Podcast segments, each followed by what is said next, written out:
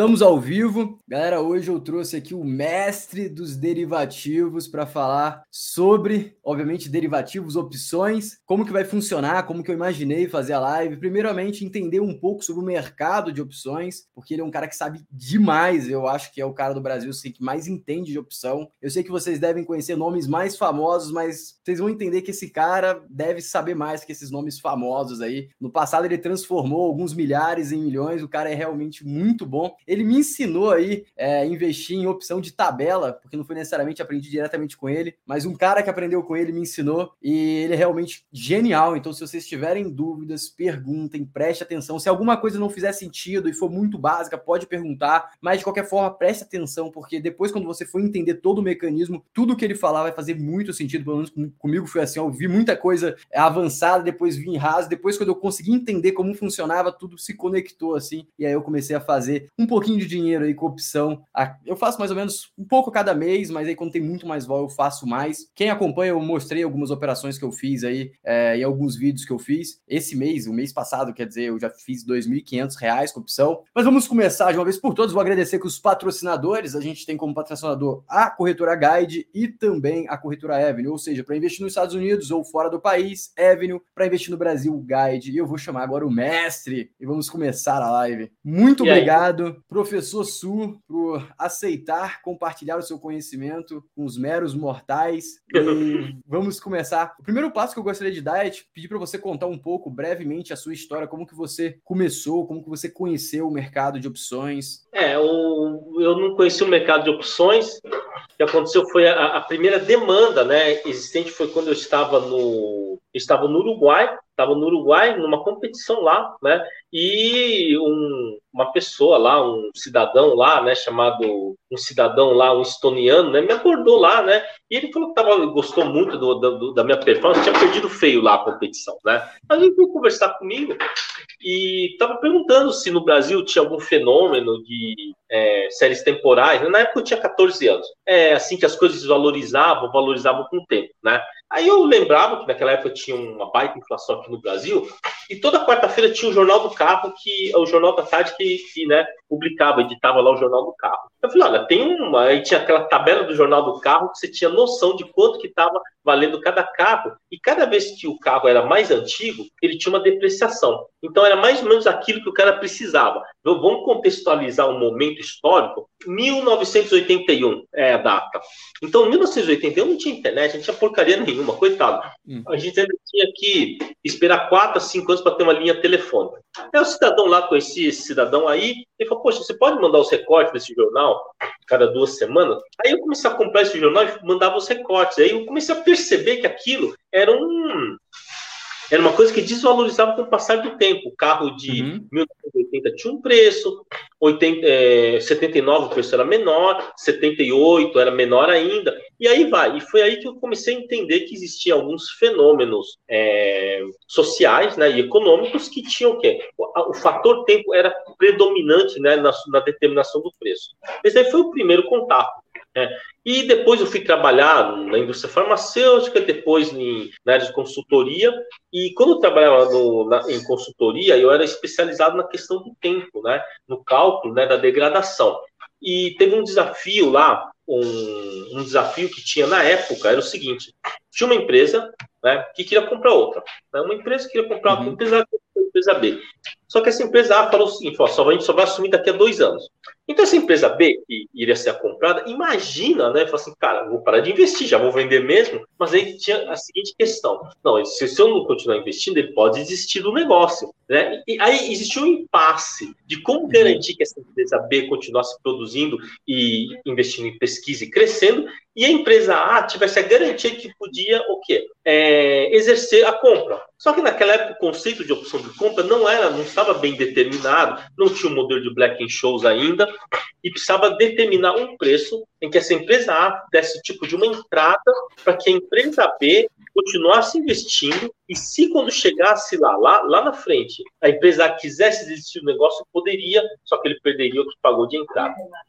E aí, o que aconteceu nesse, é, é, é, nesse desafio aí, né? A empresa que contratou a consultoria que eu trabalhava queria ganhar concorrência. Né? Havia umas cinco empresas concorrendo para ver quem que iria dar o quê? O melhor prêmio para segurar o negócio. Aí eu fiz o cálculo lá para essa empresa que contratou a gente e ele ganhou lá com uma diferença de 7% só de ágio. 7% de ágio. Só que nesse mercado, num mercado tão nebuloso, até 30% de ágio era aceito era aceito. Então, foi aí né, que foi a partir daquele momento eu consegui acertar o preço com uma exatidão quase que milimétrica, só com 7% de ágio, que eu comecei a ficar, assim, vamos dizer, comecei a ganhar impulso nos meios empresariais, tá? no meio das grandes empresas, né? Eles tinham problemas difíceis de precificação. Né? Naquela época não se falava do black and show, opções era tudo na orelhada, né? O cara determinava a questão de orelhada. E aí o que aconteceu?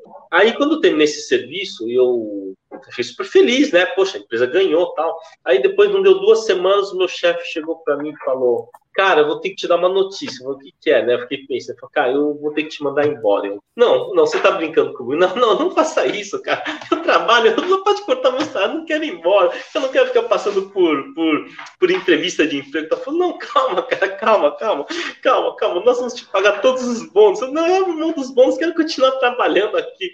Ele, não, faz o seguinte, olha, você atende seis clientes nossos.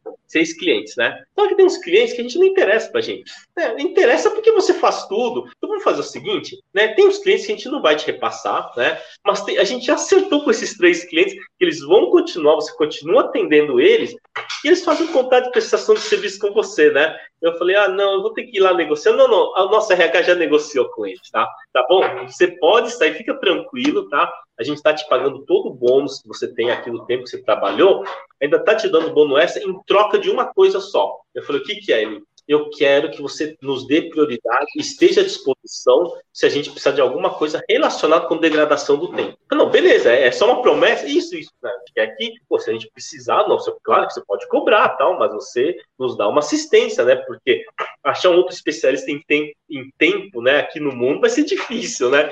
Eu falei, não, beleza, tá bom. Aí eu saí e fui fazer carreira solo, perambulando de empresa em empresa, até estava ganhando super bem, tá? Tava dando consultoria, principalmente nessa área de degradação do tempo. Então, é, na época, por exemplo, os iogurtes, né? Tinha uma validade curta, 28 dias, alguns 35 dias. Hoje tem quase 60, né?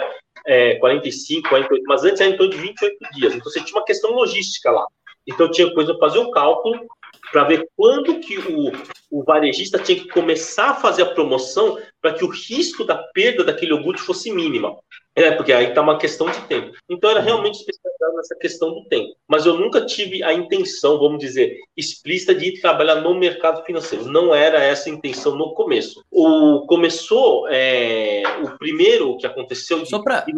Rapidinho, professor, deixa eu só elucidar para a galera, para a galera conseguir linkar os pontos com a degradação de tempo com a opção, porque acho que tem muita galera que é bem básica aqui. Basicamente, quando você vende uma opção, que tem duas pontas, você pode comprar ou vender. Quando você vende a opção, o tempo é seu, é, tá no seu, tá a favor, tá a seu favor, basicamente, porque basicamente se você vende, por exemplo, uma opção para você comprar um ativo, ou melhor, você vender um ativo, é você comprar um ativo a 8 reais e ele tá 10 reais. Se aquele ativo não alcançar 8 reais, aquele prêmio é 100% seu. Você ganhou aquele dinheiro. E quanto mais tempo passa, maior aquela deterioração daquele valor, maior, maior fica, mais seguro fica o seu prêmio. Porque se no dia X, que foi determinado o strike, ou seja, o dia que vai ser executada a opção, chegar naquele momento e o ativo não tiver abaixo do seu, do seu strike, caso você operou vendido input, você simplesmente ganhou aquele prêmio. Então, qual é a correlação disso tudo? O professor, ele ficou especialista em deterioração ao decorrer do tempo, como melhorar a eficiência ali da utilização dos ativos, no caso que ele citou iogurte, e também tem a questão lá já diretamente ao mercado, ligado ao mercado financeiro, que é a opção de compra e venda, que é basicamente ali no M&A, que eu acredito que pode ter ocorrido aí, que você estava citando, e basicamente ele ficou especialista como achar a, a, vírgula ali para conseguir dar um ágio que é interessante, dar uma margem interessante para as partes e sem correr grandes riscos. E aí, no momento que ele vem e conhece o mercado de opção, ele já tem um know-how aí, vamos dizer, alguns passos à frente da maioria dos concorrentes, porque eu acho que pouquíssimas pessoas tiveram essa experiência que você teve em lidar em deterioração de tempo, com consultoria, em várias partes do mundo, pelo que você citou. É, ele entra no mercado, vamos dizer, com know-how acima da média, e aí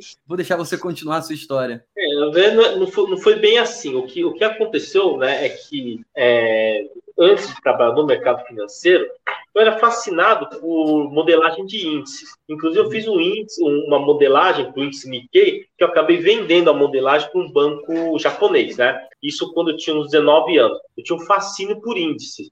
Não era um valor assim que fosse resolver a vida, mas era bem significativo na época. Então, de 10 mil dólares, se a gente for transportar isso para 1986, era bastante dinheiro. Uh, 10 mil dólares?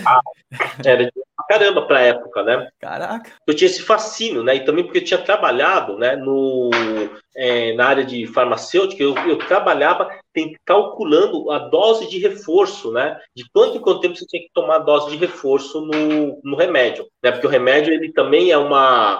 A concentração de remédio no sangue, ela é uma equação diferencial temporal né, porque o rim vai degradando. Então, eu aproveitei esses conhecimentos que eu tinha, não que eu aproveitei para é, estudar opções, não foi por isso. Eu fui meio que empurrado para esse mercado na época que eu trabalhei no Banco Boa Vista, né? Trabalhava na, lá na área de, de, é, de risco, né? Trabalhava lá de risco, e essa questão aí de saber o tempo, calcular o preço né, de uma opção era fundamental. Mas a gente não usava o Black Angel, usava outros modelos. Tá? Um, eu cheguei a criar um modelo de. É, fazendo uma interpolação linear, cheguei a criar um modelo né, baseado numa fórmula química. E até tinha um tempo que eu vendia esse modelo e atualizava ele para as assets, né, então para algumas tesourarias de banco mas nunca foi um grande negócio assim. Sempre foi um negócio que entrava uma graninha e também né, me colocava né, numa, é, numa esfera né, de pessoas que trabalhavam no mercado financeiro. Tá? Quando é, eu até eu terminar né, a minha carreira em banco, eu saí definitivo dos bancos, isso foi em 99, até então eu nunca tinha usado esse modelo, os modelos de precificação que o mercado utilizava. Eu usava o meu próprio modelo de precificação, que no meu entendimento ele era bem mais seguro do que esse que o mercado usa, né? E muito mais, e até hoje, né, é, é considerado muito mais seguro, né? É, só não é considerado mais seguro pelos vendedores de cursos, né? Os vendedores de cursos querem vender lá um negócio que não é. Então, é, a gente usa um, um, é, um, um termo, né, usado delta estrutural, que ele é o mais simples que tem para você precificar risco.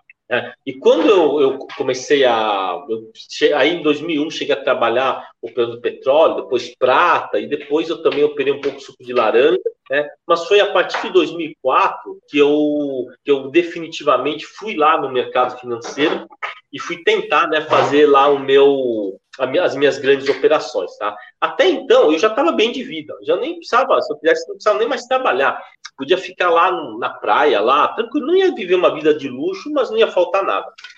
Mas aí teve uma vez que é, questionaram, sempre questionaram, né? Se, pô, você sabe operar, só sabe operar, seguir ordem, você sabe mesmo ser um bom estrategista. Eu nunca tinha me preocupado com isso, até que um dia. Ah, eu... bateu? É, na verdade, um dia aconteceu que é, pessoas próximas, assim, começaram a perguntar, eu falei, ah, não, eu preciso, eu preciso provar isso, eu preciso passar isso a limpo. Aí peguei um modelo que eu tinha, aí fui lá no mercado, como eu já tinha trabalhado um tempinho em pregão como assistente, né, eu via que o eletrônico não, era muito diferente do pregão. E aí, o que, que eu fiz? Eu comecei a perceber que existiam algumas estratégias que eram boas, mas eles não eram muito execuíveis no mercado. Mas em algumas situações eles eram execuíveis. Né? E essa situação, principalmente, ocorria quando algumas instituições grandes tinham que fazer alguma operação com opções. Não tinha liquidez nas opções longas, de dois meses, só tinha o de é, para um mês, né? Para um mês. A partir de 2002 passou a ser mensal, antes era bimestral. E aí o que, que aconteceu, né? É, o, eu percebi que existiam alguns horários e, e geravam-se algumas fendas em que você podia montar operações com baixíssimo risco. E aí foi a partir dessa fenda aí que eu peguei lá uma graninha, fiz uma grana no mercado uns quatro anos e meio, e depois eu larguei o mercado, eu deixei assim, eu deixo para os mais fortes aí o mercado. Perfeito. Então agora a gente já teve uma introdução aí da vida do Sul. Eu acho que ninguém ficou? Acho que ninguém vai ter a objeção de que o cara realmente sabe muito do mercado. Então agora vamos começar com a parte mais é, didática aí pra galera. Qual que você explicou um pouco como foi a sua, a sua carreira aí e aí já deu alguns spoilers aí. Mas qual que é a função fundamental das opções? Você mesmo falou que surgiu através de contratos para determinar a questão de M&A. Como que, que qual que é a função função, que, como você definiria a função das opções? Então, a, no, no, caso, a, a, a, função, a função das opções, ela, por incrível que pareça, ela depende da cultura em que você está inserido, tá? Então, no Japão, por exemplo, as opções, elas são basicamente para segurar o preço, garantir o preço máximo ou o preço mínimo de uma safra. Então, o cara vai lá, compra lá uma, uma opção de venda, uma put do arroz, para garantir que o arroz dele vai ter um bom um preço mínimo. É, o cara que tem uma matéria-prima, que ele depende muito da, daquela matéria-prima, e se subir o preço ele está em apuros, ele compra uma opção daquela matéria-prima para garantir o preço máximo. Tá?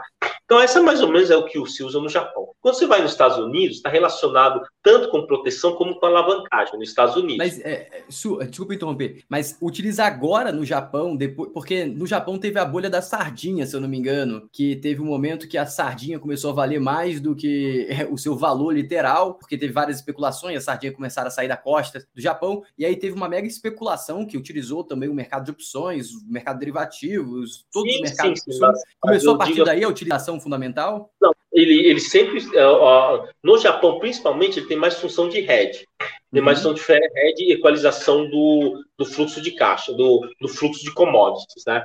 Mas aí, o que acontece é assim, então cada, cada é, cultura vai ter uma visão diferente, mas a, a, a, a melhor definição que eu tive para opção, né, foi a definição da Malásia, que na hum. Malásia, na língua malaia, né, a opção ela é definida como o aluguel de uma oportunidade. Então você aluga uma oportunidade, tá? Tanto uma oportunidade de você proteger o seu capital, como uma oportunidade de você alavancar. Então, aluguel de uma oportunidade. Eu achei que essa foi a melhor definição que a gente tem para opção. Então, quando você compra uma opção, você está pagando o aluguel de uma oportunidade. Se naquele período a, a, o, o preço ultrapassar um determinado valor, que é o strike, você começa a ter ganhos exponenciais em cima da opção. Então, essa acho que é a melhor definição que tem, tá? Aluguel realmente é, é, muito boa, realmente é muito boa. Galera, vamos curtir a live, que a gente tá com pouca curtida aí, não se esqueçam de curtir. E beleza, achei interessante. Então, quando você vende opção, você está vendendo oportunidade? Você está dando oportunidade para alguém. Você está alugando uma oportunidade para alguém, recebendo aluguel por ela. Interessante. É e agora, linkando. Mas, pode falar? Não, mas é que cada cultura vai ter uma definição diferente. Tá? Então, quando você pega uma, uma cultura mais europeia, principalmente a região do Báltico, né, Lituânia, Estônia, mesmo a Finlândia, eles têm uma visão de que opção é para você dar oportunidade para os outros, tá? Enquanto que o americano, ele olha a opção como uma compra de oportunidades, tá? Então, por isso que o europeu, até te fala brincando, americano gosta de comprar opção, o europeu gosta de vender, né? É, isso aí nos hum. meios de tesouraria, a gente costuma falar isso daí. E a gente, pode, a gente vê isso no mercado, tipo, as opções, se você for comprar na Europa, é mais barata do que nos Estados Unidos ou não? Não, a opção, ela depende mais do ativo. Mas, uhum. historicamente, né, a Alemanha e o Japão são os que têm os menores custos proporcionais das suas opções. São os que têm o menor custo proporcional proporcionalmente, né? E os países, assim como os Estados Unidos, o preço é médio, né? E alguns países são considerados caros, né? México, Brasil, a Índia, Turquia e a África do Sul são considerados países que têm o custo das opções caras. É por isso que grande parte do pessoal que compra opção é, perde dinheiro, tá? Você tem aí, quando você compra uma opção aqui no Brasil, a sua chance de ganhar então de 36% só, conta 64% de perder. Essa é mais ou menos uma, uma, uma base. Então tô na ponta certa, eu tô vendendo, tô na ponta certa, então. É, se você, só se você não alavancar, né? Só se não Justo. alavancar, porque ainda você tem risco embutidos aí que são muitas vezes até um pouco invisíveis, né? E assunção aí, você tem que, você tem que conseguir honrar o contrato que você vendeu. Tem que vender a oportunidade, Isso. tem que conseguir entregar. Isso, Mas, é por aí. Faz sentido, então, vamos imaginar que eu vou extrapolar, você me corrija se estiver errado. Faz sentido eu vender opção aqui no Brasil? Vamos supor que eu queira me expor. É, faz sentido vender opção no Brasil e comprar lá fora? Se eu quiser fazer algum tipo não. de movimento, sei lá, se expor a dólar, alguma não. coisa assim? Não, aí você a sua chance de perder dinheiro é grande. Na verdade, teria que ser o contrário. Você comprar aqui e vender lá fora.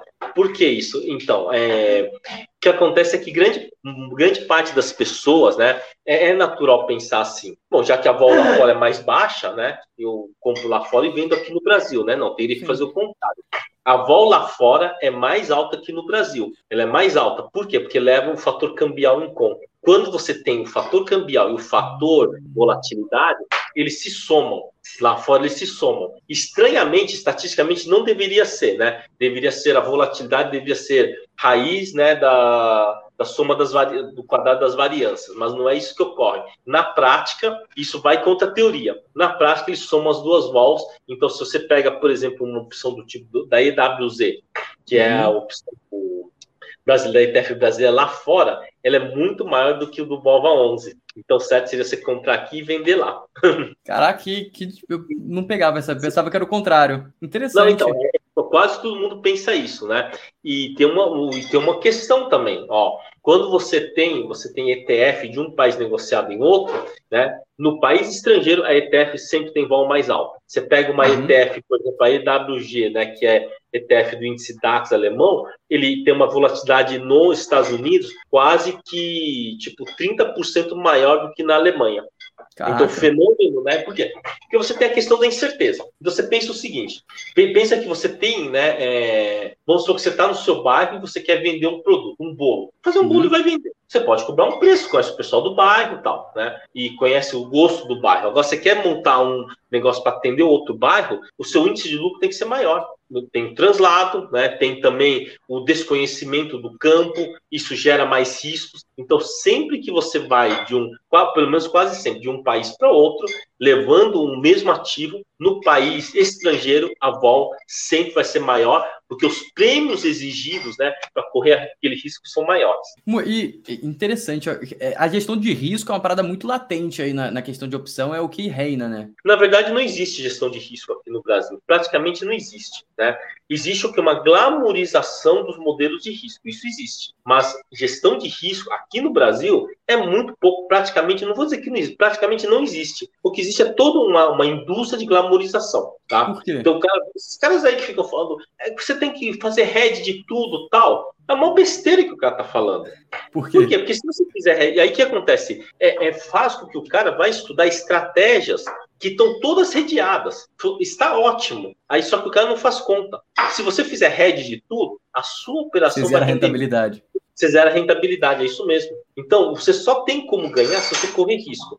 Então, você vai correr um risco competente, um risco que o menor risco possível. Então, vamos pensar assim, tá, eu quero, assim, eu quero comprar é, um ativo. Esse ativo é bom ou é ruim? Cara, é um ativo bom. Então você vai lá, tira uma contação de Fibonacci dele, tira 38% dele, e só que sua conta vai cair 38%. Aí você, pô, tá louco? Não, é, vai. Quem fez isso com a Vale, com a Gerdau, deu certo. Quem foi lá comprar lá nas máximas lá, tá amargando até agora. Falei, isso não pode. Ah, no ativo ruim, aí você desconta 62%, né? Que é 1 menos 0,38. Você pega lá, pô, é, via varejo e tal, né? Bom, não vou dizer que o ativo é ruim, mas o ativo que o mercado desconfia, vai, vai lá, tira 62% e entra. Então, esse é um conceito de risco competente. Porque você vai entrar depois já caiu muito. Agora, o problema aí é, é, é que isso é uma glamorização achando que o cara sabe o futuro. Não sabe. Mas, não mas sobre qual base? Tipo, qual, vamos, vamos supor assim, um ativo bom você falou que é para tirar 38% ou 32%? Sim.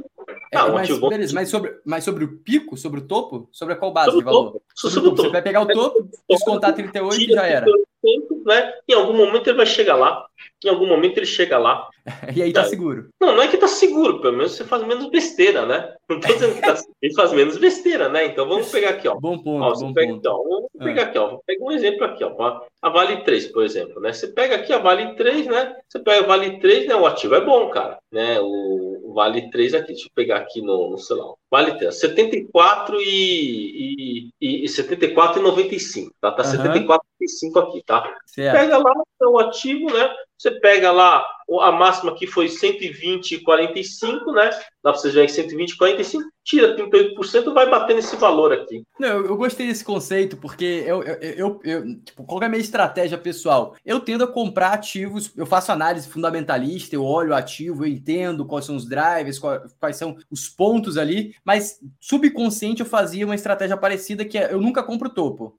Um, eu nunca compro ativo subindo.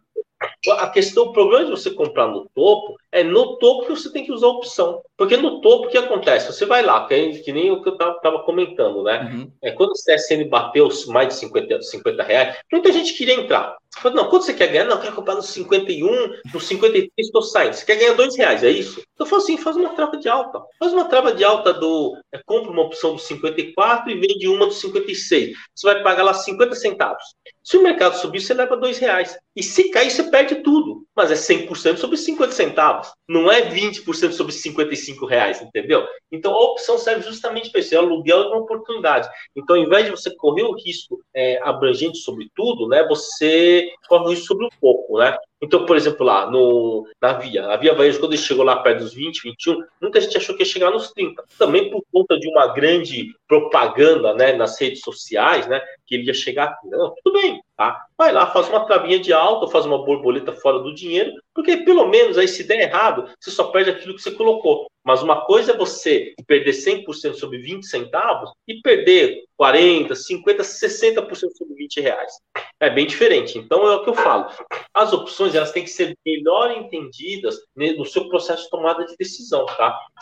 Mas você pega lá, porque você nunca sabe o que vai acontecer. Você pega o caso da Via, por exemplo medidores estavam bons, estavam, estavam melhorando o, o, é, os indicadores fundamentalistas, só que o mercado não aceita isso. Você não sabe o que o mercado quer. Eu, praticamente, acho que está muito amassado, está machucado. Eu acho que é uma boa empresa, tá? não é uma empresa ruim, mas o mercado não acha isso. Aí você tem outros exemplos, né? a loja americana, socar a bota dentro. Eu liquidez, acho uma... tem liquidez, né? que opção.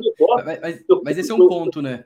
É, nem todos os ativos aqui no Brasil. Esse é um ponto muito interessante que o professor Sul falou, e só para correlacionar, eu uso muito opção em ativos que possuem opção. Como eu gosto muito de small caps, small caps normalmente não tem opção, a maioria dos small caps. E aí você não consegue fazer todas essas estratégias. Mas sempre que eu vou entrar ou pretendo entrar em algum ativo que tem opção, principalmente considerando o cenário que a gente está agora de eleição e vai ter vol, é quase definido que vai ter vol. Pode ter vol 120 mil pontos, 150 mil pontos, 80 mil pontos, mas vai ter vol. Uma definição que vai ter vol. Não sei em qual parâmetro vai ter vol, já começou a vol, mas que vai ter vol é um fato. Então sempre que tem os ativos que eu gosto a um preço que eu acho agradável, já soco put lá. Eu tô fazendo, por exemplo, o Engie, é, não sei se conhece, que é uma empresa de, de energia, eu tô soltando opção dela já faz umas, mais de seis meses. Até hoje eu não peguei nenhuma put, nenhum, nenhum momento ela passou um mês abaixo dos 36. Basicamente só fui ganhando dividendo sintético ali da ação sem precisar comprar. Mas o, o ponto que o, que o professor Sul falou é muito relevante a gente entender as ferramentas do mercado para quando você for entrar em um ativo que possui essas ferramentas na mesa, você utilizar. E por exemplo, também entrei agora em Rail, que é Rumo. Entrei na Rumo a 18,25, vendendo opção. Aí quando, eh, quando bateu, eu deixei executar, comprei é, 500 ações. No dia seguinte ela subiu, vendi em, a 18,25 call. Aí ganhei um e pouco, mais 40 centavos, e tô dentro da ação ainda, tá caindo, vou vender put agora mais embaixo, que eu posso até dobrar minha posição, até dobrar minha posição aceito, mas eu só vendo em ativos que eu aceito ter na carteira. Mas qual que é a estratégia que você recomenda pro cara entrar agora? O cara que tá começando agora. Tipo, ele não entende muito. Qual que é o primeiro passo ali? Eu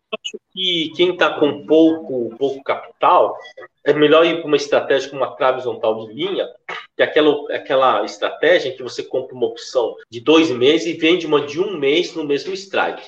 Então, por exemplo, a Ambev, você pode lá comprar, por exemplo, a, é, comprar a opção da 100 e, do, do 16 ou do 15,5, compra uma posição da L do 15,5 e vende uma da K né, do 15,5, K para novembro e L para dezembro. Como eles são distantes um mês, o que, que acontece? Eles têm uma diferença de desgaste, um diferencial de desgaste. Um desgasta mais que o outro, no caso, a curta desgasta mais. E aí você ganha a diferença do, do desgaste entre eles.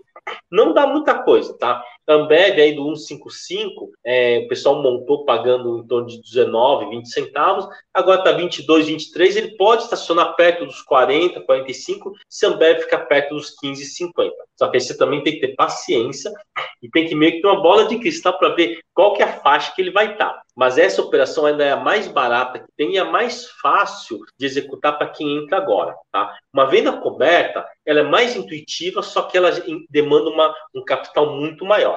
Tá? E matar horizontal de linha, você com lá o Nambeb 20 centavos, você fizer com 100 dá 20 reais, você paga 20 reais para aprender como é que é a dinâmica de uma operação. E é fundamental que a pessoa opere com 100 opções tá? Para ele entender como é que funciona. Tá? Para ele entender como é que funciona, né? Antes de ficar fazendo besteira que o pessoal faz, né? Geralmente o que acontece? A pessoa não aprende direito, vai entrar no primeira vez que o cara vai entrar, já quer fazer um lote muito grande. Então, isso daí é um dos maiores erros de quem mexe com opção. Tem que entrar com um lote pequeno, você fica lá estudando durante três meses, seis meses, um ano, né? Aí você entende bem a dinâmica, aí sim você vai aumentando, né, a sua carga operacional, né? E dá para pegar... pensar em... Oi? Pode falar, pode falar. Então, se você for pensar, vai fazer uma faculdade é três anos, cinco anos, né? Não é uma semana, né?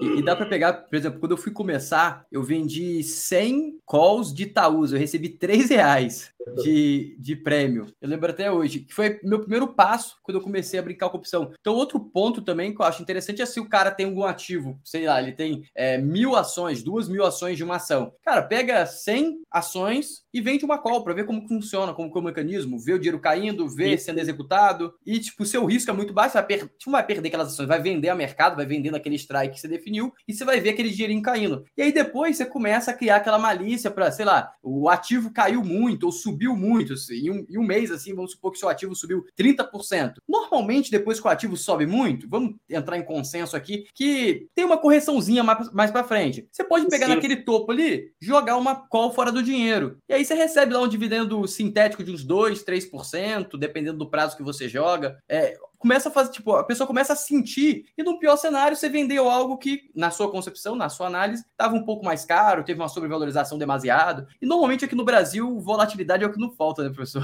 É, a volatilidade em alguns ativos, né, sempre vai ter. Tá? Outros ativos têm uma volatilidade menor, só que assim, a volatilidade dos ativos é o seguinte, elas vão mudando elas vão mudando, não é para sempre. Você pega Ambev, por exemplo, Ambev era um ativo que ele tinha pouquíssima volatilidade, uhum. tá? E hoje ele tem alta volatilidade. Então você tem uma mudança também, né, que na estrutura do, da volatilidade. Então não tem como, né, a pessoa falar assim, é o que eu falo. No dia que o cara chega acha que sabe tudo sobre opção, cara, o cara vai levar um tombo que vai é que ele não se levanta mais. A opção é uma coisa que tem o fator volatilidade, está relacionado com o sentimento humano, né? Então, quando o sentimento humano está ruim, né, os prêmios exigidos para fazer os negócios são maiores. Então, você tem que ter o sentimento oposto aí. Quando estiver com muito, o pessoal muito pessimista, você começa a vender lenço na bolsa de valores, ah, que é a opção, sim, né? Sim, sim, sim, é isso daí é por aí mesmo, sabe? Então, geralmente, aqui no, é, nos modelos operacionais aqui do Brasil, é, geralmente vai vencer quem faz estruturas de mais longo prazo. O de curto hum. prazo,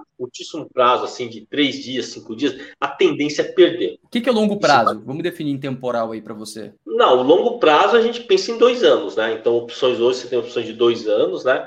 Isso aí seria um longo prazo para o mercado de opções, né? E um médio prazo aí seria seis meses, aí operações com seis meses, por aí. E, e tipo, eu opero, por exemplo, um mês, dois, na verdade eu opero dois meses, eu vendo opção normalmente para o mês seguinte, assim, um mês após o primeiro mês. É, você acha que é melhor operar mais longo? Porque eu não vejo liquidez, eu faço pela Clear hoje e vou começar a fazer pela modal. É que, é que ele tem liquidez, só que ele não é uma liquidez aparente, tá? Mas geralmente opções até quatro meses, eles têm bastante liquidez, dependendo do ativo sim. Mas a gente tem concentrado mais as operações em Itaúsa, em Ambev e também em Petrobras, tá? Porque esses três são os que têm melhores, maior quantidade de opções e eles também são opções que têm maior facilidade de operar lote grande, né? Entendi. É, lote grande tem que ser nesses daí. Agora você vai pegar, por exemplo, a JBS lá. Se você, você quiser descarregar 50 quilos de opção, pelo amor de Deus, cara. Você, você, se lasca lá porque não tem, não tem liquidez, né? Não tem liquidez, você tem que amassar muito preço, né? Então, então você, tipo, na, na longo, é, na opção longa, é, tem pouca liquidez em geral, assim, os ativos, não tem liquidez aparente, mas operações pequenas aí, vamos botar mil, mil papéis, dois mil papéis. Sim, sim, você tem liquidez, sim. Você consegue tem? liquidez, sim. Tem, tem sim. Pô, interessante. Tem, tem, tem, tem liquidez para isso daí sim. Né? E o que acaba a, a, acontecendo né, é que o pessoal vai muito para ativos difíceis de operar. Né? Ambev, então, são os melhores para operar a opção, porque eles têm o quê? Tem uma volatilidade estacionária. Ele vai e volta, vai e volta, fica mais ou menos lá no mesmo ponto. É só você pegar o gráfico da, não, da, da Itaúsa. Então, o gráfico da Itaúsa é uhum. maravilhoso. Vai, entre 11 e 11,70 ele vai e volta. Então, esse tipo de mercado para opções é mais fácil de você operar. Ah, e esse, esse mercado que eu não olhei Itaúsa, eu tentei é, vender longa de Rubble e de Engie. E de. Teve então, mas Taesa. Esses outras são ativos que historicamente não tem liquidez com opção. Hum, historicamente entendi. não tem, né? Então, por exemplo, por que, que eu não falo desses ativos? Bom, você vai querer vender mil lá, tudo bem. Agora, se eu pegar e der um call, por exemplo, ó, faz uma, um tal de linha com bebe lá. Pô, se eu falar isso daí lá na JPS, desequilibra o papel. Entendi. Se mais de 40, 50 pessoas quiserem comprar uma longa da JBS, ele distorce completamente a curva de volatilidade. E você tem essa questão da impactância. Por isso que é tão importante né, o, é, a gente estudar a impactância da estratégia antes de divulgar ela, coisa que ninguém tem cuidado, né? Aqui no Brasil ninguém tem cuidado com isso, porque você vai falar assim, cara, faz uma montagem de uma trave. Ah, geralmente o que acontece com o pessoal que vende curso? Ele pega e vai dar call naquelas opções que não tem liquidez nenhuma. Porque liquidez que, é, é, é, me corrija se eu estiver errado. As, as opções que têm menos liquidez, você pode achar mais assimetria? Eu tô, eu tô não, não existe errado. assimetria. É onde tem menos assimetria, onde mais se perde dinheiro. Por quê? Porque você vai pagar caro e vender barato sempre. Não, não, não. É porque eu tô, eu tô, na ponta contrária, eu tô vendendo. Eu sou vendedor de opção, não sou então, comprador. Se você está vendendo, o que, que acontece?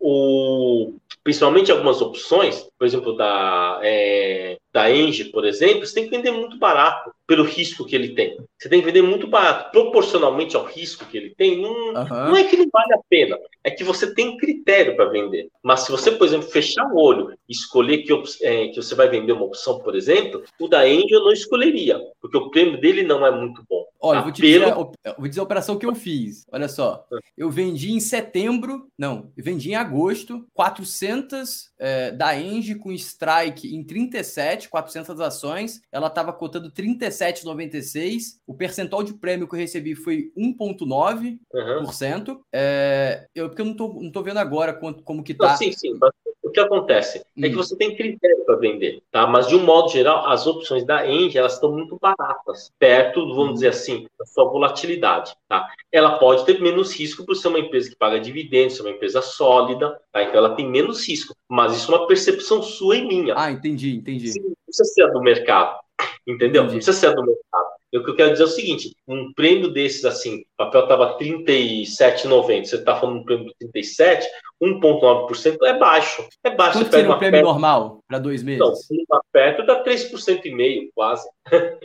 né? Na perto, se você pegar ATM, por exemplo, você ah. pegar uma, uma ATM, chega a 5%, 5,5%. Né? Você pega a chega a 6%. Então, Thaís eu vendi bem, olha só. Thaís eu vendi bem, olha só. É... Não, então, isso não se analisar pelo é. seguinte, é, depende né, do momento né, da, da, opção, do momento do mercado, tá? Isso aí são casos pontuais, eles não servem como estudo definitivo, mas se você tem. O importante é que a sua dinâmica funcione.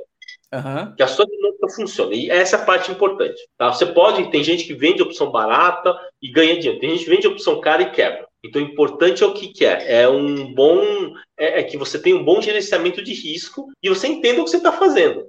Você entendeu o que você está fazendo. Teve até o Jobson que falou aqui, ó. Tenho que aprender muito, sou leigo em opções. Muito bom o conhecimento que está sendo passado, apesar de não entender algumas coisas. Galera, quem não estiver entendendo, vai guardando, que aí você vai estudar depois os conceitos, que é algo complexo quando você está aprendendo. Assim, eu demorei muito para conseguir entender. Put, você compra, você vende, tem várias possibilidades de fazer. Mas, cara, vai guardando na sua mente. Quando você começar a estudar, isso aqui vai começar a linkar e fazer muito sentido. Então, é, vai guardando na cabeça que acho que vai fazer muito sentido. E, galera, eu falei que eu ia operar na, na modal. Não, vou operar na Guide, que é a patrocinadora do canal e a empresa que eu realmente opero, mas eu estou fazendo a transição das minhas ações da Modal e da Clear para Guide. É muito interessante isso, professor. E então, tipo, é porque, é porque o risco, é, só para elucidar até um pouco o que você falou, é, ele falou que o risco para mim de Engie é menor do que da maioria. Por quê? Porque eu tenho uma concepção de que os fundamentos da Engie são bons, dividendos é bom. Mas por que é para mim não para todo mundo? Porque se você for olhar o mundo de opção, você tem que olhar simplesmente fechar o olho e olhar vol. É olhar vol e olhar número. Então você não olha fundamento. Seria essa, essa tradução do que você falou? Não, é assim. É, o mercado que você atua e você entende e você se sente confortável é o melhor mercado para você operar. Uhum. Tá? Então, eu, eu, se eu olhasse como uma opção da Engie, eu não venderia venderia porque eu acho que está muito barato pelo risco que ele tem. Assim como eu não venderia uma opção de BOVA 11. As opções de 11 estão sempre muito baratas perto do risco né, que ele proporciona. tá? Para vender. Tá? Uhum. E para comprar é melhor. Por exemplo, então tem algumas, alguns ativos que historicamente o comprador vence e alguns que historicamente o comprador perde. Aí, dá um exemplo para a gente aí. Qual que o vendedor vence? Não, o vendedor vence geralmente naqueles que têm uma vol maior. Tá? Então, por exemplo, na Petrobras, uhum. por exemplo, a gente vê que parece que em torno de 78%, ou 72% dos vendedores ganham e só 28% dos compradores ganham, porque ele tem uma vol mais alta. Agora tem alguns ativos que já cai para 60, com 40, né? Tá? Então vai, vai depender de cada ativo. Mas isso, esses números eles mudam muito rápido. Ah, é? Tô falando tipo, depende agora. Da vol. Depende da vol e depende do comportamento do ativo, né? Depende do comportamento do ativo. Então tem ativos que eles têm um comportamento que carrega uma vol alta, mas eles não se mexem muito. Então, o cara que compra uma opção, ele acaba pagando caro e não tem a oportunidade, o aluguel da oportunidade dele está caro. É que cada opção, ela depende do ativo a que está atrelado. Tá? É, mas não, é assim, não adianta você olhar uma vol, por exemplo, olha, a vol do tal ativo é 30 e do outro também é 30. Então, isso não tem nada a ver. Não tem nada a ver com a questão de risco. Porque tem um que pode ter o quê? uma trajetória previsível e outro não. Se tem uma trajetória imprevisível, 30% de vol é muito baixo. É muito baixo. Então, eu acho que, por exemplo, quando a Magalu estava subindo, tinha a opção dela que estava com a volta de 28%, 29%. Não, isso não podia existir, né? Porque esse papel aí, você não sabe onde ele vai parar. Né? Entendi. E tem alguns ativos que é estranho. Você pega, por exemplo, a Ambev está com 40, tem, tem vezes que sai negócio com 43, 44% de vol. Pois daí é vol de empresa errática, pô, não de uma empresa consolidada. Então, quando você só olha, assim, um dos, perigos, um dos perigos das opções é você olhar somente para um, um aspecto e tomar decisão em cima dele. Tá? Então, no seu caso, quando você está vendendo put lá, você não está tomando a decisão por causa da opção. Você está tomando a decisão por causa da empresa. Sim. Então, é diferente. É completamente uhum. diferente. Então, se a empresa cair muito, vamos supor que um dia caia mais 10, 15%. Você não vai sair por aí estopando. Porque você acredita na empresa. Então, você tem mais chance de ganhar, porque você vai aguardar o mercado subir. Para você poder zerar isso, você tem que pagar. Tá? Sim. Agora, que... completamente diferente de quem opera sem um método. Então o cara vai lá, compra lá um monte de opções ou vende, e aí quando vem conta, o cara já estopa no primeiro momento porque ele não sabe o que está fazendo, né? E como que, como que você analisa essa questão da vol? Tipo, você falou que ah, é, a, a Ambev estava sendo vendida a 48% de vol, 44% de vol. Como que você olha isso? Não, mas daí você vê no, nas plataformas, né? Se você uhum. pegar, por exemplo, vamos pegar aqui, ó. Você está falando de Ambev, por exemplo, né? Uhum. É, ah, e às vezes tem casos que a vol fica negativa, que você tem um ganho muito significativo é, ao entrar. Então, deixa eu pegar aqui um, um exemplo, né? Então, vamos pegar aqui, né? Então, estou falando de Ambev. Então, vamos lá. Ambev, né? Ambev, né? É K 155, por exemplo, né? Ambev, uhum. deixa eu ver aqui, Ambev. É só você pegar e digitar o código, né? K155. Ah, então vamos lá, Ambev K155, né? Deixa eu ver aqui, né? Então aqui, ó, vai aparecer aqui, né, opções.net, tá? Uhum. E aí vem aqui, né, opções.net. Ele vai aparecer aqui o, o preço, né? Vai aparecer o preço, e aí você arrasta para cima, vai aparecer a volta, tá? Então aqui, uhum. né, não sei se dá para ver aqui, é só você ir lá, né, no, no Google, né? Vou entrar aqui, opções.net, calma aí. Opção, não, é só você digitar o código Ambev K155 e aí uhum. vai aparecer o site opções.net. Então aqui ele está mostrando o quê? 33% de vol, tá? Então 33% de vol ela tá barata, tá barata pelos últimos tempos, tá? Mas se você for hum. ver, é, a opção tá 60, 60 centavos a call. O ativo tá 15,20. Então tem bastante prêmio aí, tem 4% de prêmio aí, tá? Vamos pegar aqui uma, uma outra aqui, vamos pegar aqui, ó, Ambev J155, vai? A J155, uhum. vamos ver que ela tá. Essa deve estar tá com a vol mais alta. Ela deve estar tá com a vol aqui. Ah, não, tá com 28 de vol aqui, tá? Tá com 28% de vol. Agora, tem uhum. casos que a vol é negativa, tá? Então, vamos pegar aqui um exemplo é, que o pessoal fala, ah, não existe vol negativa. Existe. Vol implícita negativa existe. Pouca gente sabe disso daí, tá? Então, vamos lá. Vamos pegar aqui, ó, P240. Ambev P240, né? Então, aqui, deixa eu ver, ó. Deixa eu ver aqui. Não, esse daqui aqui não, não tá aqui. Deixa eu ver. Ó, nos, ó, nos dias, né? Ó, então, olha só. Nos dias uhum. que tem essa fenda, essa fenda branca, É porque a volatilidade foi negociado a um valor negativo, ou seja, o ativo estava barato demais. Tá? Então, isso daí hum. são as distorções que tem. O que acontece é que aqui no Brasil, a precificação das opções ela pode ser feita assim de vários jeitos. E um dos jeitos é, o, é em relação ao seu ativo, é, ativo adjacente. Às vezes o ativo adjacente está mal, não é que está mal precificado, é, ele considera o ativo adjacente como o preço atual. Na verdade, tem que considerar o preço futuro dele.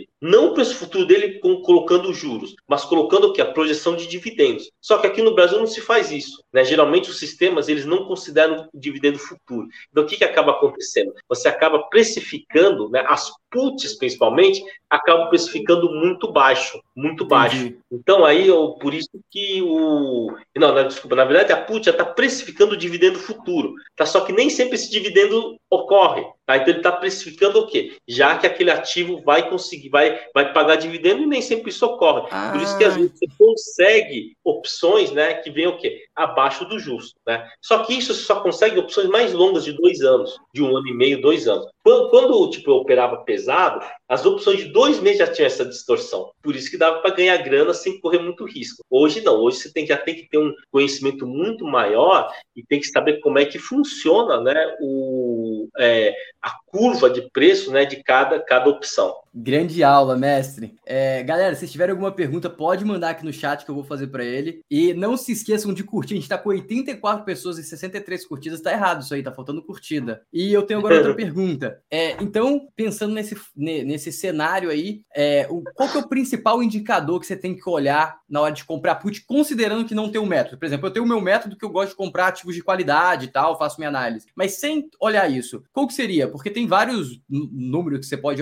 no, valores que você pode olhar, tem o delta, o gama, entre outros, outros indicadores. É, o... Qual que é o mais importante? Então, quando você vai comprar uma opção, tá? Primeiro você tem que entender que é um negócio temporário e que vai virar posse e der errado. Mas o que você tem que olhar é a direcionalidade. Se você acha que vai cair, você compra put, se acha que vai subir, você compra call. Tá? Uhum. Só que, como nós temos um custo muito alto de carrego, é, meio que você tem que já saber que aquele dinheiro vai virar posse e der errado. Tá? Mas eu não olharia nada além da direcionalidade. Você acha que vai cair, você compra put. Você acha que vai subir, você compra call. Não importa que opção que você compra. Tá? Provavelmente você vai perder dinheiro com a opção. Provavelmente. Então não importa qual que você compra. Agora, o que você precisa acertar é o timing. Então, se você comprou uma opção e no dia seguinte, pra, pra é, uma call, e no dia seguinte o mercado começou a subir, você vai ganhar grana. Se em dois dias, três dias não subir, você já vai perder grana feia. Então você tem que saber disso daí. Por isso que eu não, não olharia a opção, é, não operaria a opção a seco, operaria uma, uma estrutura. Como, por exemplo, que eu te comentei, né, que é a, a horizontal de linha, ou então uma borboleta, porque essas são operações em que se você errar, o tempo te ajuda. Quando você compra seco, errou, morreu. Já era, cara. Eu não vejo pessoas vencendo comprando a seco. Acho de muito difícil. Comprar seco é comprar sem criar uma estrutura. Comprar e vender uma, comprar outra. Uma é estrutura. É, é, muito difícil. Então, é o que eu falo, às vezes eu falo brincando, o cara fala assim, entra, né? Fala assim, e quando alguém pergunta, pergunta assim, pessoal, quando eu quero comprar uma opção, o que, é mais importante ver? Eu falo, cara, é, não, não, não, importa o que você vai ver, você vai perder grana.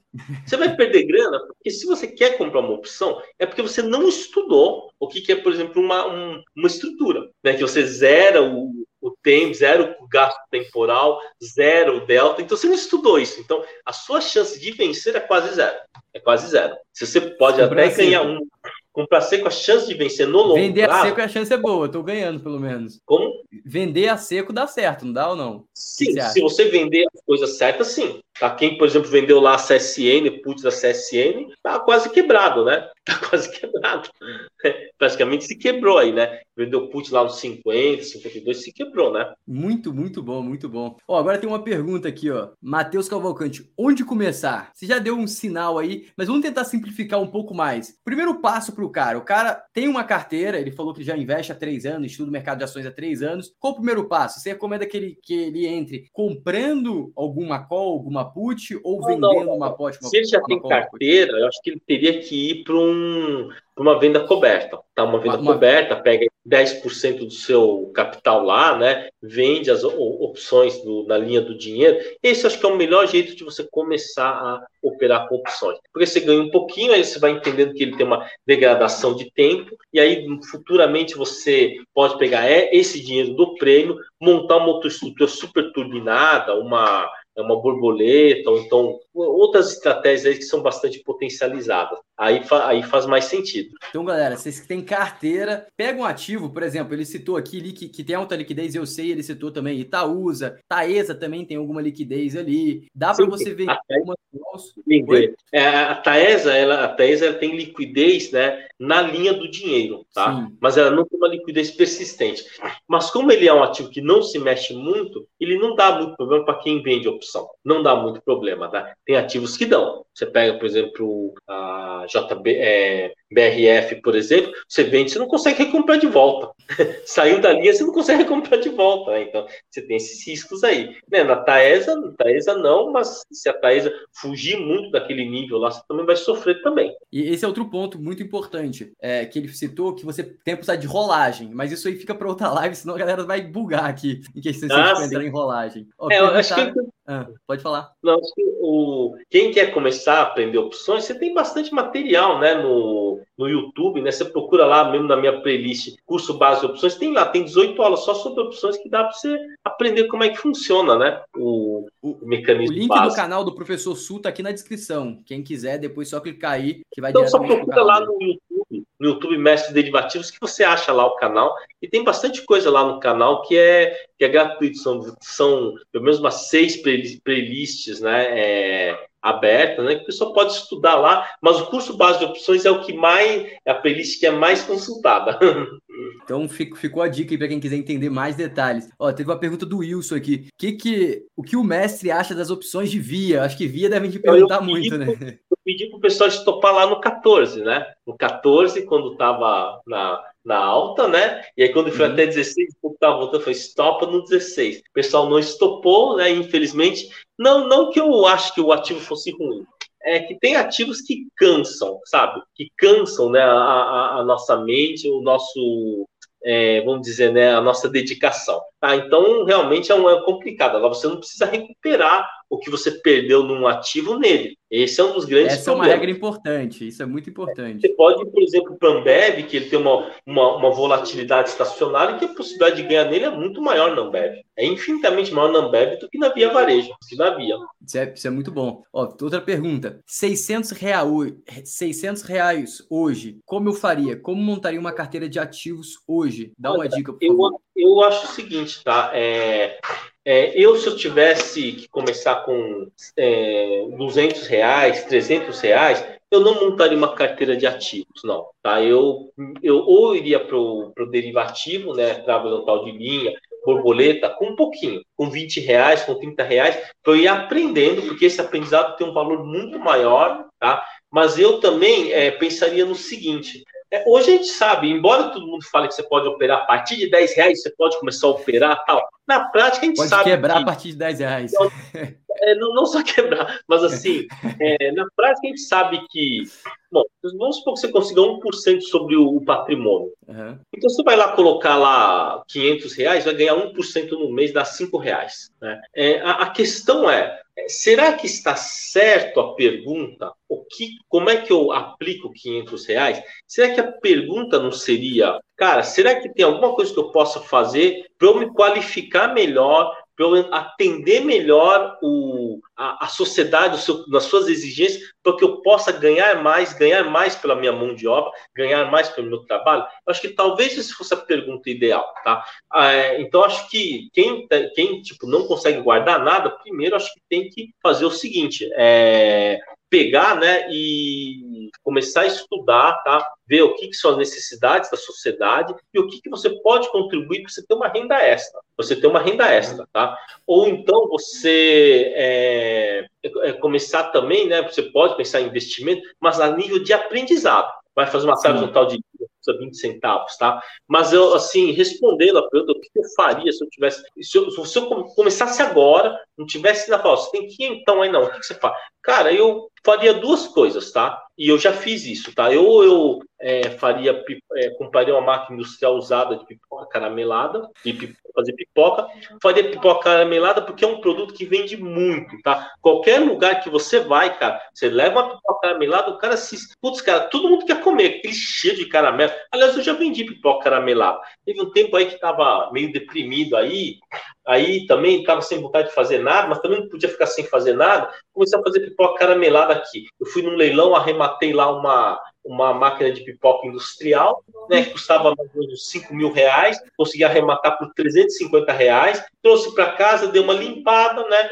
eu entendo básico, o básico de mecânica, né, apesar de ter feito biologia, fui lá, arrumei e comecei a fazer pipoca caramelada o meu custo de produção era em torno de 40 centavos já com açúcar e embalagem, e eu vendia por 3,50 aqui no, nos botecos aqui perto de casa. Eu embalava uhum. vácuo, né? embalava vácuo, não, não vácuo, um semi-vácuo, né? Uhum. E, e aí aquilo foi bom, porque eu vendia pra caramba. Fazia grana, fazia uma boa grana com aquilo lá. Eu chegava lá com 100 pacotes lá, imagina um sacão de lixo assim, aqueles sacões grandes, né? Uma, uma sem pipoca, deixava lá por 3,50, lá na saída lá da escola, lá vendia tudo, cara. Vendia tudo. Tinha um, tinha um boteco que eu deixava 50 lá, a pessoa brigava comigo. Cara, deixa só 50 aqui, meu, os estudantes vão brigar comigo. Deixa tudo que você tiver aí. Tá? Então, eu acho que eu iria, partiria para alguma coisa que tivesse uma alta lucratividade e um ciclo baixo. Mas tá? Ou então, né? Ou então, talvez um algodão doce, tá? E assim, o que acontece hoje é que, se você for pensar que você vai aplicar por mil reais para ganhar 1%, são 10 reais, você não consegue pagar a internet que você usa. Mas imagina, eu, eu, vou melhorar essa, essa, essa pergunta dele. Imagina que o Rodrigo Alves aqui é um estudante de medicina, porque eu te falo isso que eu tenho uma amiga que estuda medicina, ela não tem um mega caixa, ela conseguiria aportar 300, 400 reais, mas ela já está construindo o valor dela ali na medicina. Todo mundo sabe que o médico vai sair, vai fazer uns plantões, que a pouco vai estar, em menos de dois anos depois de formado, ele está tirando 20, 25 mil reais por mês e vai conseguir aportar 10, 15 mil reais. Supondo que o Rodrigo, ele quer começar a dar os primeiros passos para aprender. Esse, essa é a então, ancoragem, os primeiros degraus. Eu iria na tal de linha. Eu iria numa então, se... porque você pode, se acertar, você dobra o capital, né, ou triplica o capital, e se errar, você pode perder tudo. Mas aí você vai ter que direcionar isso. Então, se você tem lá exatamente 600 reais, tá, e você não pode aportar mensalmente, e só tem uhum. esse dinheiro, tá, eu acho que talvez esse fosse a única de aprender tá? Porque você não vai conseguir com isso daí mesmo, tá? desde que você, ó, hoje, tá? O que, acontece? Todas as corretoras falam que você tem que, não, porque você tem que fazer isso, porque você tem que começar a operar, tal. Tem que começar a operar, tem que começar a investir na sua formação, cuidar da máquina que gera dinheiro. Olha, tem gente que pergunta, por que você não opera opção? Tal, né? Eu falei, não, já operei muito, já ganhei a minha grana. Aí falou assim, pô, mas pô, você pode fazer isso, olha, não tem aquela, é, não dá para você operar lá o, o, a abertura do mercado, porque na abertura do mercado você consegue tirar aí alguns centavos lá do, da opção da Petrobras, tá falando da, ação da Petrobras, não, beleza. Eu vou ganhar 30 centavos sobre 500 opções, tá bom? Dar 150 reais, aquele sufoco de manhã, tá certo? Enquanto que quando a gente pega e, e atende um cliente, um banco central, uma asset, a gente cobra lá, sei lá, é, 2 mil, 2.500 reais a hora técnica.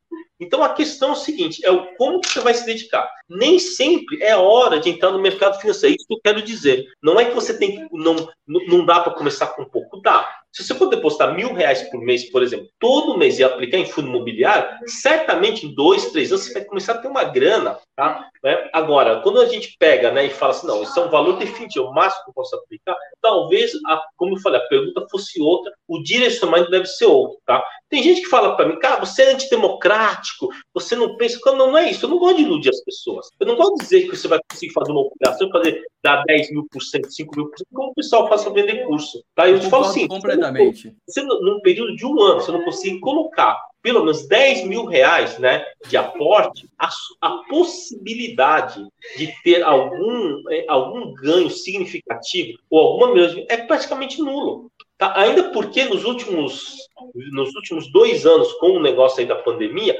praticamente tudo, mesmo quem aplicou os melhores fundos imobiliários, ninguém venceu o IGPM.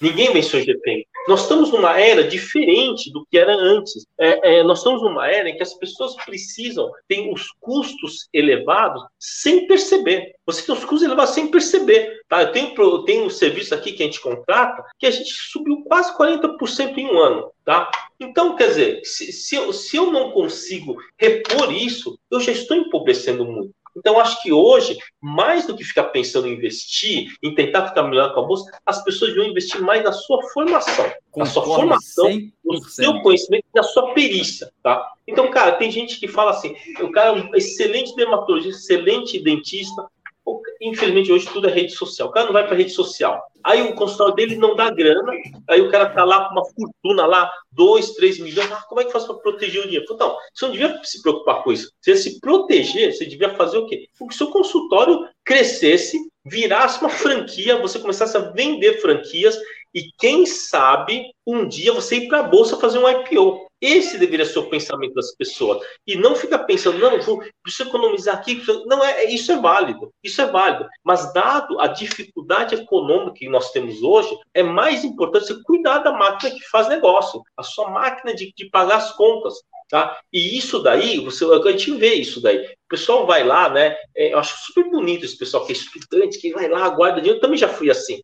Eu também já fui assim. Eu era estudante, eu guardava lá, deixava de gastar com isso, deixava de gastar com aquilo. Só que depois, hoje eu vejo assim, cara, aquilo não serviu para muita coisa. Porque aquilo que foi guardado naquela época era tão pouco, tá? Que era melhor, por exemplo, eu ter comido melhor, era melhor eu ter comprado um equipamento de laboratório melhor, sabe? Então, às vezes, é discutível essa questão do, do economizar para investir. Tá? Se você está numa fase em que você é estudante, claro, tem que ter uma reservinha de, de, de, tem que ter uma reservinha lá, né, de emergência, tá? Mas você estudante tem que investir o quê? Na sua formação, no seu network, tá? Conhecer né, e principalmente, né, aprender uma coisa que eu acho fundamental hoje nas redes do, na modernidade, que é fazer o quê?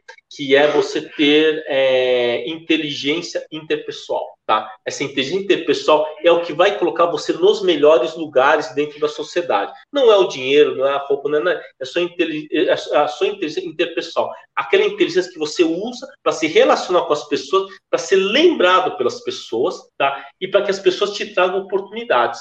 Isso aí, é, é, eu não coloco mais nada, eu acho perfeito do que você falou. E eu tenho um adendo para fazer um comentário interessante. Olha só, é, eu acho que aqui ninguém tem objeção de que é, o professor Su é realmente um cara com um nível intelectual aí bem desenvolvido. E olha que interessante, ele estava lá com depressão, um momento não tão feliz da vida. Ele pegou e foi fazer dinheiro. Você pegou e foi lá vender pipoca e fez dinheiro. E aí tem várias pessoas, engenheiros formados, pessoas com altas patentes, vamos dizer assim, sociais e não conseguem fazer dinheiros porque muitas vezes não querem se colocar em posições diferentes e simplesmente ele pegou e vou fazer dinheiro, ele fez dinheiro. Eu não sei o que, que você fez com esse capital, mas ele conseguiu multiplicar o capital que ele tinha de uma forma acelerada, porque quando eu estava na faculdade, é, eu vim de polpa de fruta, porque eu não tinha grana para aportar sim, sim. e eu tinha muito essa concepção de que não adianta aportar 100 reais. Eu peguei e fazia o, a conta de juros compostos, investindo 100 reais e aposentar com 80 anos com uma rentabilidade próxima do Buffett, se eu conseguisse. E aí eu fui fazendo, eu falei, pô, o que, que eu vou estar tá com 80 anos? Nem sei se eu vou estar tá vivo. Vou tô fazendo. Tô criando é. herança é. para quem? Nem filho eu tenho. E aí eu comecei a pensar em formas de como pegar e fazer dinheiro. E aí uma das formas, eu vendi abacaxi no início com meu pai, e depois abri uma, uma distribuidora de polpa de fruta, e eu fazia isso. Eu trabalhava muito pouco, eu fiz uma carteira de cliente, eu fiz a parte interpessoal que você falou, fiz uma carteira oh, legal, legal, legal. da polpa, e depois só ia tirando o pedido de acordo do mês. Isso é muito importante, é uma coisa que ninguém fala, porque isso não vende curso, né? A galera quer vender curso. Hoje, se você tem pouca é, grana, se você está investindo pouco, você tem realmente que investir em você para alavancar o seu potencial, é. o seu valor social na sociedade para vender seu serviço, e dessa forma você consegue escalar e ganhar mais dinheiro. Aí você começa a aprender com o professor Sul. No, no caso lá do, do, é, da, do é, da pipoca, nem estava precisando tanto de grana, né? Tem uns imóveis aqui em Curitiba, tinha os fundos imobiliários, mas era uma questão de eu, eu tinha que ter uma prova, meio que uma prova social para mim. Claro, uhum. consigo fazer grana. Se eu tivesse que, que pagar a escola dos meus filhos vendendo pipoca, eu conseguiria. Isso dá uma, uma, uma boa, como é que se fala? É, é uma autoestima muito boa. Mas eu, o que eu falo, se eu tivesse só mil reais ou quinhentos reais, eu investiria ou então num carrinho de pipoca, tá? Ou não, num, ou, é, fazendo pipoca caramelada para vender, ou então investiria num carrinho de cachorro quente, porque são ciclos muito rápidos, tá? E você tem um retorno muito rápido. Então, lá, por exemplo, lá no prédio que eu morava antes, tinha um cidadão lá que tinha ficado desempregado, tá? O patrão dele não pagou o, o é, a rescisão dele, deu o trooper nele, né? O cara tava todo ferrado, falou, cara, meu, não sei o que fazer. Eu falei, o que, que você sabe fazer? O cara falou, cara, eu, eu sei cozinhar, cara. Você sabe, fazer cachorro quente? Ela falou assim, cara, de boa, cara, você é meu vizinho, você é meu vizinho aqui há quatro anos, você aceita de presente um carrinho de cachorro quente usado? Falou, nossa, mãe, você não sabe. Você... Cara, eu comprei um carrinho de cachorro, cara, paguei lá, quanto que era? 280 reais, tá? Dei de presente pro cara, comprei a primeira leva de salsicha. Cara, o cara tá vivendo com aquilo lá. Tá vivendo com aquilo. Na verdade, o cara, na verdade, acho que ele até, até sabia fazer cachorro, porque eu não tinha essa ideia. Eu falei, cara, é que eu falo, né? Que o meu, o meu avô falava isso, assim, você tem que aprender a fazer dinheiro tá? Então, se você é bom para limpar as coisas, cara, aprende a limpar a casa, aprende a, a, a lavar garrafa, aprende a fazer pipoca, aprende, porque isso é mais importante que muito conhecimento, do que muito conhecimento, né? E às vezes as pessoas, o que, acontece? Começa a fazer as coisas e ele vai descobrindo outras coisas, vai descobrindo, vai, vai dando passo à frente, né? Eu falei do, do algodão doce, porque eu também já fiz algodão doce, tá? Não para vender profissionalmente, mas eu fazia como bico. E outra coisa que eu fazia como bico, era bem novinho, era pegar papel né, de empresa de celulose, que tinha um papel. É antes, quando aquela, é, o sulfite ele tinha erro no corte, eles jogavam fora, descartavam, né? Eles descartavam. Então, o que eu fazia? Eu pegava essas folhas aí, cortava ele em, em, em bloquinho, passava uma cola e virava o quê? Um bloquinho de rascunho. E aquilo uhum. vendia super bem. Eu te falo uma coisa, aquilo lá, eu fazendo com é, da, da, época que eu estava fazendo final do colegial até o primeiro ano meio de faculdade, aquilo gerava coisa de 500 dólares por mês na época. Só pegando o papel lá, e pegava o trem até Suzano, pegava lá na, até Suzano, tinha algumas fábricas de celulose lá, pegava aquelas folhas lá, eles descartavam, pegava e levava em casa, tinha uma guilhotina é, que a gente fazia. Então, acho que essa parte de conseguir fazer grana com resíduo, com coisa que é descarte, eu acho que isso é muito importante, isso vai gerando em você um conceito empresarial muito interessante. E, e você sai do lugar. Depois você, você, tipo, é porque quando eu, quando eu comecei a vender lá, é, porque, tipo, como minha família não é rica nem nada, eu tive que fazer grana para começar a investir, porque eu descobri que tinha dois, sim, duas pessoas sim, ricas no mundo: empreendedorismo e investimento. Aí eu descobri que investimento precisava de dinheiro.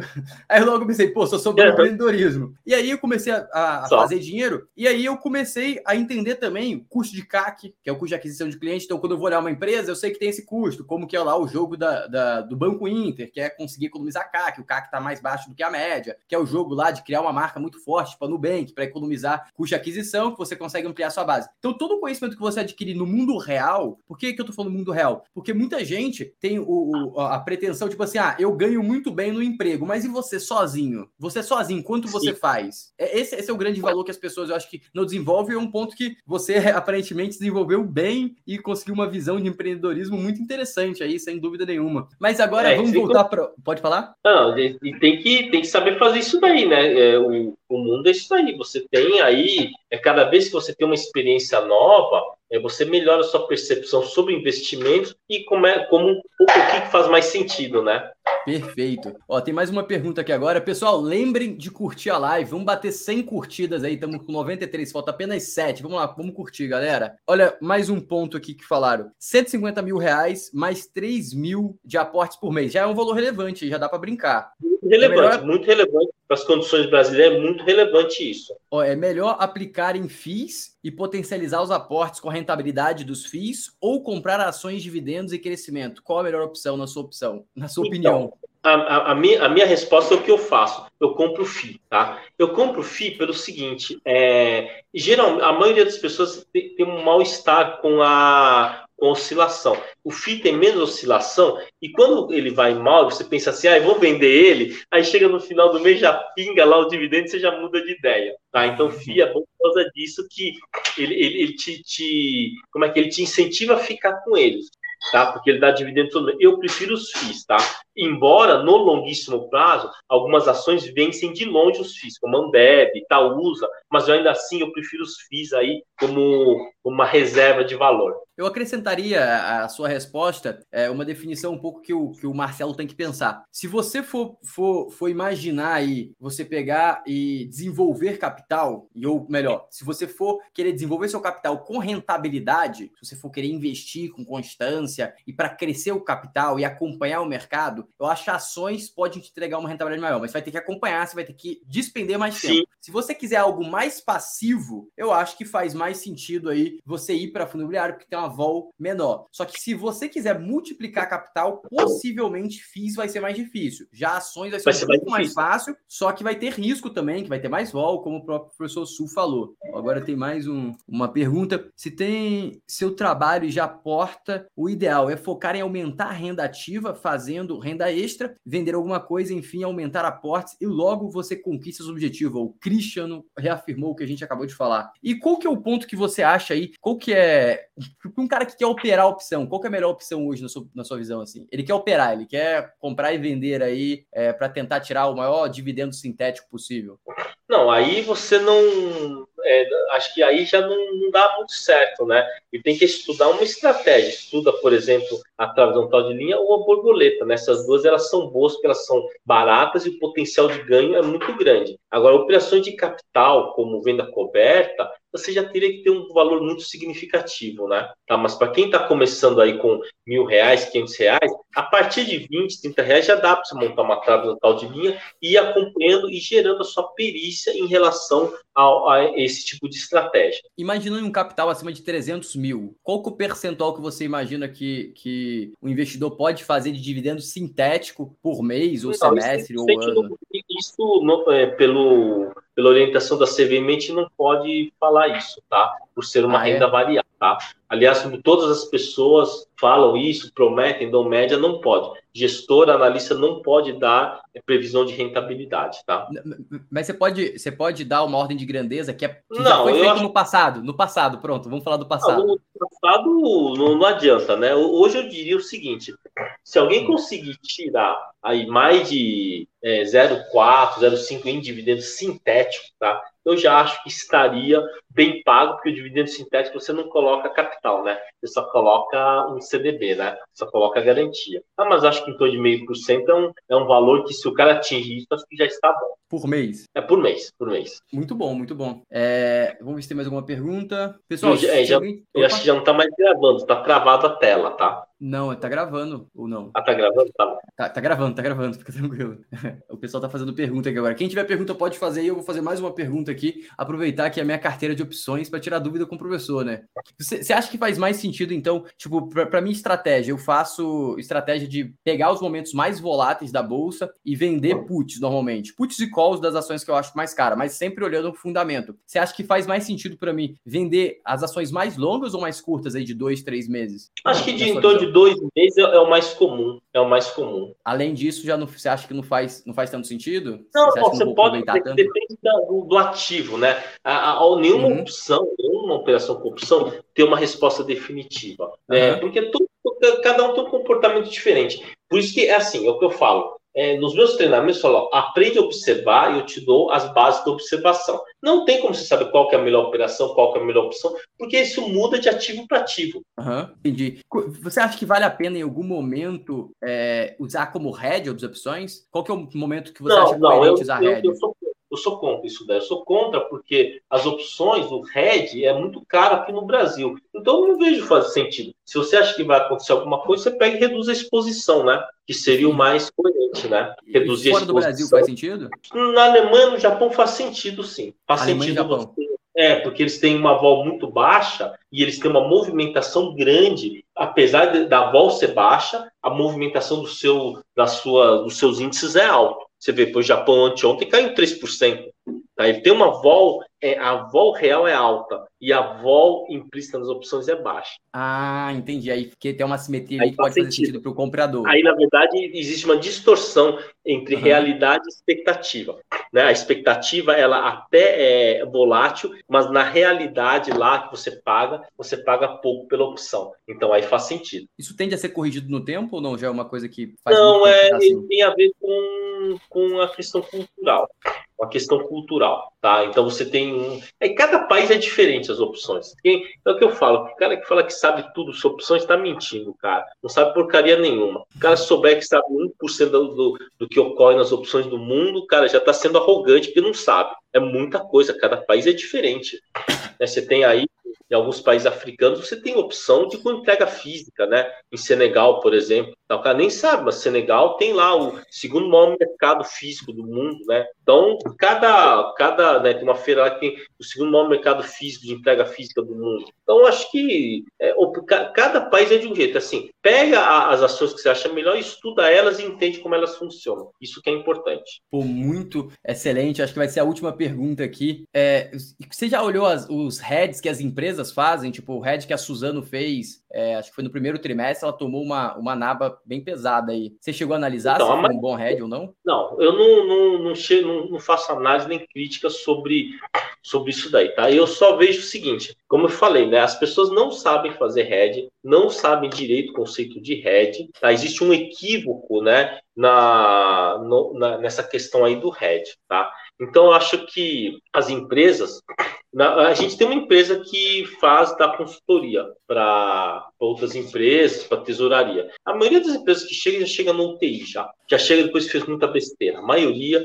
porque tem-se pouco conhecimento sobre derivativos. Aliás, quase nada. Ah, é? é empresas é, listadas, pouco. você fala que fazem muita cagada? Mesmo, mesmo assim, daí, ó, faz a mesma besteira. Às vezes até pior. Às vezes até pior, porque existe muito pouco conhecimento. As pessoas, olha só, na faculdade de administração. Quem fez faculdade de administração, vê se você lembra o que é RED. É uma aula de meia hora, 40 minutos, quando devia ser, quando você vai lá no, na Europa, lá na Alemanha, o, o RED lá tem o quê? Tem três, três, duas, três matérias só sobre RED, dois, três semestres só sobre RED. Aqui você vem uma aula de 50 minutos, que é quase uma piada isso daí, né? Caraca, eu não, sabia dessa. Eu não, tipo, porque eu fui olhar o RED lá da Suzano, mas realmente é uma coisa muito complexa para mim, eu não consegui não, nem entender. Tem que analisar isso daí, tem que, tem que entender que você tem uma limitação, né? O pessoal fala de RED, inclusive esses caras aí, esse Instagram que fala tanto de RED e tal, a maioria aí que é, que é gestor aí tem os seus fundos perdendo para o Ibovespa, para o DI, para tudo que é medidor. Ó, tem uma pergunta muito interessante aqui da, do Ryan.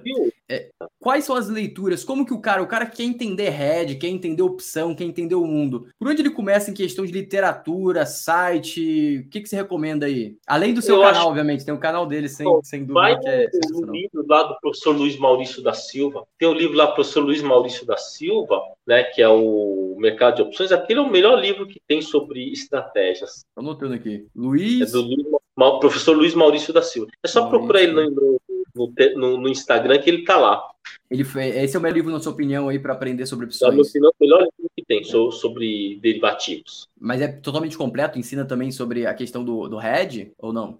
Não, ele tem uma parte de hedge, tá? Mas ah. livro de hedge no mundo você não vai achar. E se você achar, ele é inadequado, porque cada país trabalha diferente o seu hedge. Então você tem que realmente aprender trabalhando dentro de banco, dentro de mesa, né? É, pelo menos uns 10 anos, né, para você entender de hedge. Caraca, existe uma falta de profissional desse tipo no mercado, na sua concepção? Não, eu acho que nós temos profissionais excelentes, só que eles não, não, não ficam trabalhando em empresas, né? Eles preferem dar consultoria.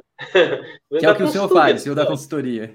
A gente dá consultoria, que é a nossa empresa de consultoria, só que é especializado em redução de risco, né? A gente não é especializado, a gente não faz carteira, a gente só faz, só faz a redução de risco. Mas você, você dá consultoria para CPF também ou não? Não, pessoa física não. Só fundação, é, pessoa jurídica, porque dá muito trabalho, né? O trabalho que eu tenho para fazer um mapa de risco para uma pessoa lá que tem, sei lá, um milhão de reais é o mesmo que para um, uma empresa que tem um caixa de 50 milhões. O trabalho é o mesmo.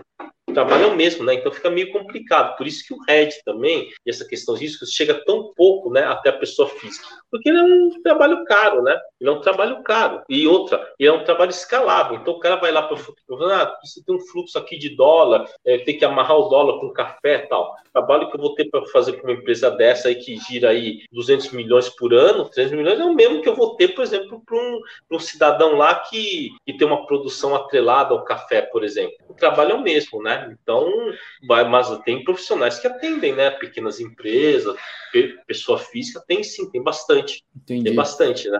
Professor, mas é isso aí, né? A gente terminou as, as, perguntas. Muito obrigado de verdade. Foi uma grande Valeu, aula. Vou colocar aqui até o seu Instagram aqui para a galera seguir. Pessoal, quem quiser continuar essa aula aí parceladamente pelo Instagram, temos aqui o Instagram do professor. Você colocar, tem aqui na descrição também, eu coloquei no chat também o link do canal dele. Foi uma grande, uma mega aula. Quem estiver online ainda já agradece, coloca o obrigado aqui nos comentários, que é o mínimo que a gente pode fazer para o professor. Muito obrigado de verdade. Vou continuar acompanhando os seus conteúdos. Vou te convidar para futuras lives, talvez para comentar alguma situação pontual. Espero que o senhor aceite. Foi muito bom, de verdade. Uma mega aula. Muito obrigado. São 10 horas e 25. O cara realmente está comprometido. Ó, professor show. A galera já começou a agradecer aqui. Ah, não apareceu aqui no chatzinho ainda. Mas valeu, cara, gente. Tá? Muito obrigado.